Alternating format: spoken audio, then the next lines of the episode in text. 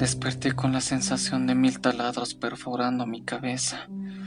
Abrí los ojos y la oscuridad invadió toda mi percepción. Llevé mis manos a mi rostro con la esperanza de tranquilizar el dolor. Comencé a sentir una fría brisa, acompañado de una espesa niebla que poco a poco iba tornándose negra.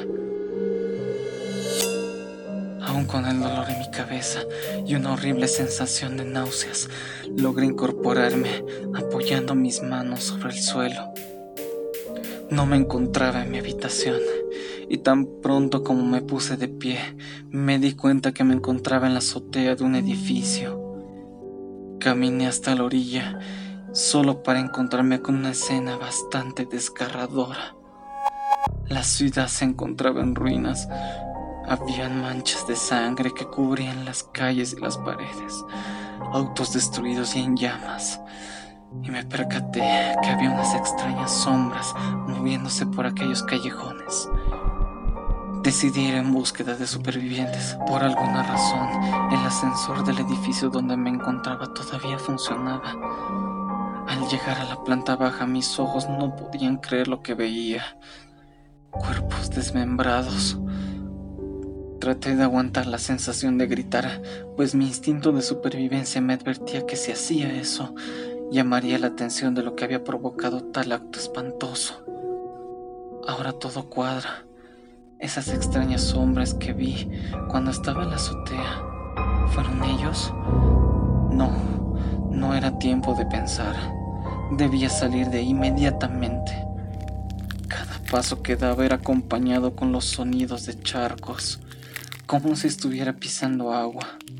No, no era agua, era sangre. Quería cerrar los ojos, pero si lo hacía corría el riesgo de pisar alguno de los cuerpos. ¿Qué, qué es eso? ¿Un brazo? ¿Una cabeza degollada? No podía dejar de temblar. Al salir del edificio comencé a caminar por la avenida. Habían escombros de concreto, automóviles abandonados, sangre y restos que no lograba identificar llenaban gran parte de las calles. A medida que caminaba todo empeoraba. Al llegar a la plaza principal no podía creer lo que veía. El cielo comenzó a teñirse de color rojo. La luna empezó a consumirse en la oscuridad, tiñéndose de un tono rojo. La sangre goteaba de ella como si la misma luna llorara.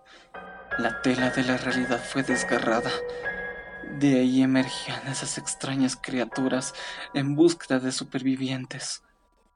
Los cuerpos que yacían en las calles comenzaban a ser consumidos por aquellas sombras con un aspecto lúgubre y terrorífico. No soportaba esos sonidos desgarradores de la carne humana siendo consumida. Caí rendido sobre mis rodillas Comencé a golpear el suelo. Ya no aguantaba. Comencé a sollozar y las lágrimas cubrían mi rostro. Este lugar debe ser el infierno. Esa es la única explicación. Hubo un completo silencio y la masacre y el caos se detuvieron. Me quedé quieto por un par de minutos y por alguna razón me percaté que a pesar de la muerte y la destrucción, la paz invadió todos mis sentidos. El silencio me reconfortaba. Ya no tenía nada que perder. Sentía como aquellas sombras se materializaban y se acercaban a mí. Tenían un aspecto hermoso, brillante y cálido. No puedo describir si tenían un aspecto femenino o masculino. Vestían túnicas blancas y de ellos emergían unas alas color blanco con mucha sangre. Sostenían armas como cuchillos y motosierras, todas cubiertas de sangre. Cada que se acercaban sentía que el fin de esta agonía cesaría, la calma después de la tormenta. Por fin trascendería al plano de la inexistencia.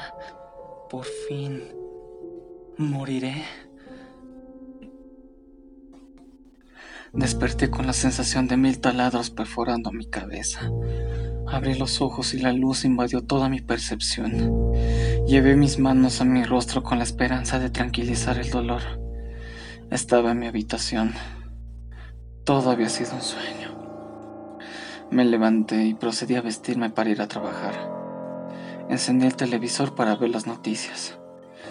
Era lo mismo de siempre. Asesinatos, violaciones, políticos corruptos, deforestaciones, cambios climáticos, hambruna. En ese momento recordé lo que soñé anoche y por qué me sentía tan tranquilo a la hora de esperar mi muerte. En mi sueño no me encontraba en el infierno. Este es el verdadero infierno.